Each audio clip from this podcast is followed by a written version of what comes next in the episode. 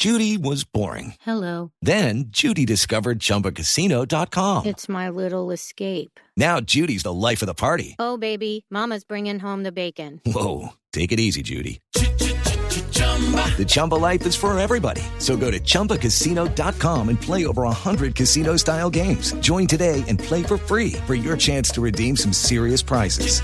chumba ChumbaCasino.com. No purchase necessary. Void where prohibited by law. 18 plus terms and conditions apply. See website for details. Señora ministra de Educación, María Victoria Angulo. Ministra, buenos días. Buenos días, Néstor. Un saludo a usted y a todos los miembros de la mesa y los oyentes. Tengo entendido, ministra, que son las principales ciudades capitales, más de 330 municipios en toda Colombia, que ya cumplen los requisitos. ¿Usted tiene el dato exactamente cuántos niños hoy sin tapabocas en el país? Pues Néstor, como usted lo ha dicho, son 13 ciudades capitales, son más de 350 municipios. Depende obviamente de que hayan logrado el indicador tanto de vacunación como de refuerzo. De memoria no le tengo aquí el dato exactamente cuánto refieren esas 13 ciudades, se lo puedo conseguir en un instante. Sí, me, me dicen que son varios millones, más de 5 o 6 millones de sí, niños. Sí, señor, porque están las grandes capitales donde usted tiene el mayor número de estudiantes del sistema. De acuerdo. Ministra, ¿y en qué condiciones, qué instrucciones ha entregado el Ministerio de Educación a los colegios para manejar esta nueva normalidad? Gracias, Néstor. Como lo decía el ministro de Salud, evidentemente estaban esperando los niños esta posibilidad. Sabemos lo duro que ha sido la pandemia en todos los sentidos para ellos, pero no podemos descuidar dos mensajes. Tuvimos PMU con secretarías de salud y secretarías de educación la semana pasada, que continúen los esquemas de vacunación, porque actualmente si usted mira grandes ciudades, está superior al 50% el número de niños con la, doble vacuna, pero si usted mira otras entidades territoriales, vamos en promedio en el 43%. ¿Por qué lo ha dicho el ministro en ese sentido? Porque es la única acción concreta que tenemos para resguardar a los niños justamente de todos los temas asociados al COVID y además continuar con todas las prácticas de higiene normalmente. Yo creo que esto llegó para quedarse en el sistema. Son prácticas de higiene que colaboran con el diario vivir de los niños y las niñas, además con el tema invernal, contribuyen también por los impactos que pueden tener los cambios climáticos en generar infecciones respiratorias agudas ese tipo de, de fenómenos. Sí, sobre lo primero le quiero preguntar, ministra, sobre la vacunación y la importancia de continuar con los esquemas. Y le quiero preguntar qué vamos a hacer entonces con los niños menores de 12 años, para los cuales todavía no existe ni tercera dosis ni dosis de refuerzo, cuando para el resto del país ya existe. Y hoy esos niños menores de 12 años están por primera vez en dos años yendo a colegios sin tapabocas. Ministra. Bueno, sobre los temas de refuerzo, Paola, el detalle lo tiene el ministro de Salud de cuándo van a, van a tener los biológicos para hacer el refuerzo.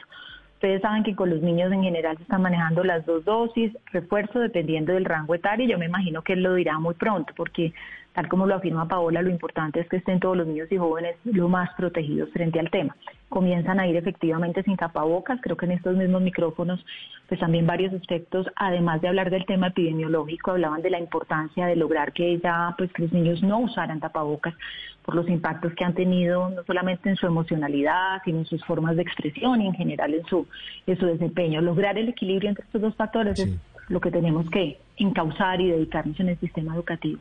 Ministra, ¿cuál es el trabajo de, del gobierno nacional con las secretarías de educación de esos municipios y de esas ciudades, obviamente con el Ministerio de Salud, para saber cuál es el protocolo de manejo en los casos en los que haya COVID en algún niño, en algún joven, en los salones de clase? ¿Cómo se debe operar en esos casos? Hey guys, it is Ryan. I'm not sure if you know this about me, but I'm a bit of a fun fanatic when I can. I like to work, but I like fun too. It's a thing. And now the truth is out there. I can tell you about my favorite place to have fun. Chumba Casino. They have hundreds of social casino style games to choose from with new games released each week. You can play for free anytime, anywhere. And each day brings a new chance to collect daily bonuses. So join me in the fun. Sign up now at ChumbaCasino.com. No purchase necessary. VGW Group. Void were prohibited by law. See terms and conditions. 18 plus.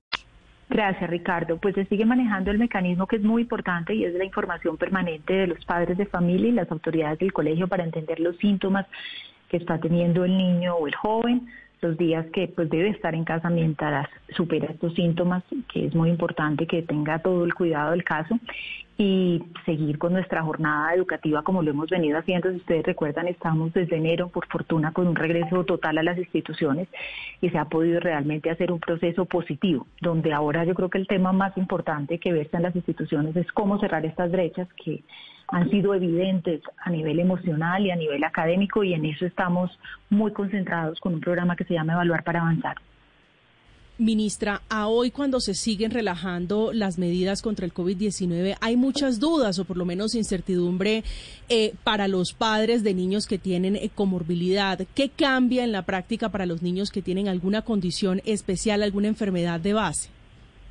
Recordemos que en esos casos y en general en los casos que los padres consideren que por una enfermedad de base o por un síntoma que está sufriendo el niño particularmente deba continuar usando el tapabocas, el niño lo puede hacer. Digamos que esto es optativo. Yo creo que además culturalmente nos quedó a todos, grandes y chicos, como esa posibilidad de la protección que da el tapabocas en determinadas circunstancias y esto sigue siendo viable también en el aula. Ministra, aunque celebramos la medida por todo lo que eso significa en el proceso evolutivo de los niños, mi pregunta es, en los colegios que están en las zonas que no cumplen las condiciones para quitar el uso del tapabocas, ¿qué proceso se va a seguir? Bueno, ellos tienen que seguir usando tapabocas en recintos cerrados. Ustedes han escuchado al ministro hasta que no se logren los indicadores que tienen que ver con 70% de vacunación y 40% de refuerzo. No pueden cambiar la medida. ¿Qué se ha hecho particularmente en estas entidades territoriales? El PMO estuvo muy concentrado en esas secretarías para seguir activando puestos de vacunación en esas instituciones y subir los indicadores no solo de niños y jóvenes, sino también de la población en general. Saben los mandatarios locales que es la única medida ya concreta que queda justamente para proteger a su población del tapabocas y pues yo creo que ese tiene que ser el ejercicio de esta semana. Mm. Ministra, ¿hay algún estudio que se haya realizado por parte del Ministerio de, Educación o, o que hayan recibido ustedes? Que cuente cuál es el impacto del uso del tapabocas en estos dos años un poquito más de pandemia, lo que ha significado para eventuales dificultades en el aprendizaje o para el relacionamiento de los niños y de los jóvenes? Pues mire, Ricardo, sobre estudios de impacto, el que venimos haciendo en estos momentos netamente académico, mal haría yo en decirle que tengo un estudio específico sobre uso de tapabocas. Hay internacionalmente algunas experiencias y estudios que refieren sobre todo con los más pequeños que tuvieron dos años y fueron casi que sus primeros dos años de, trabajo escolar con tapabocas que definitivamente pues sí generó digamos una barrera para el aprendizaje, para la expresión, para la expresión de la emocionalidad misma y por ello la importancia de llegar al día de hoy donde ya se van a encontrar sin tapabocas. Emocionalmente el Ministerio de Salud ha hecho un estudio más allá del el tapabocas para mirar el impacto emocional en los estudiantes, tema del que se ha hablado bastante por estos días y son esos dos resultados los que estamos usando para los planes de apoyo a cada colegio, tanto el resultado en lo emocional como en lo cognitivo. La ministra de Educación, María Victoria Angulo, sobre el regreso hoy de los niños a clases sin tapabocas, hoy que queda un día para la historia, hoy es 16 de mayo. Gracias, ministra, feliz día. Muchas gracias, Néstor. Un saludo a todos. Step into the world of power, loyalty.